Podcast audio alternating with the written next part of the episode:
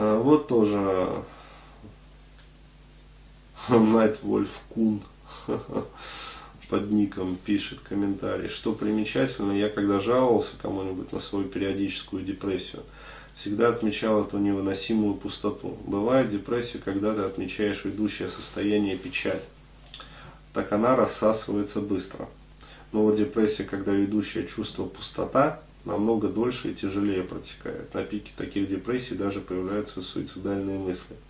Хотя я на этот шаг никогда не пойду, очень на это надеюсь.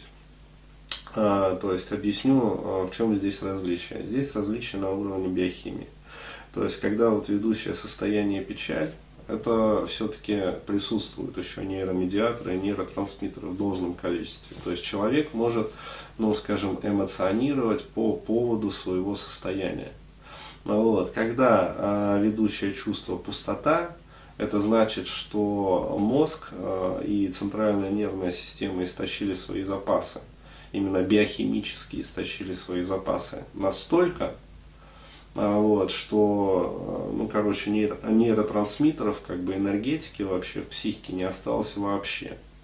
А, вот. И действительно, вот, а, когда возникает вот это вот состояние, оно засасывает дольше и тяжелее протекает, и появляются суицидальные мысли. А, вот. Это совершенно справедливо. Вот. Это очень такое правильное наблюдение. Угу.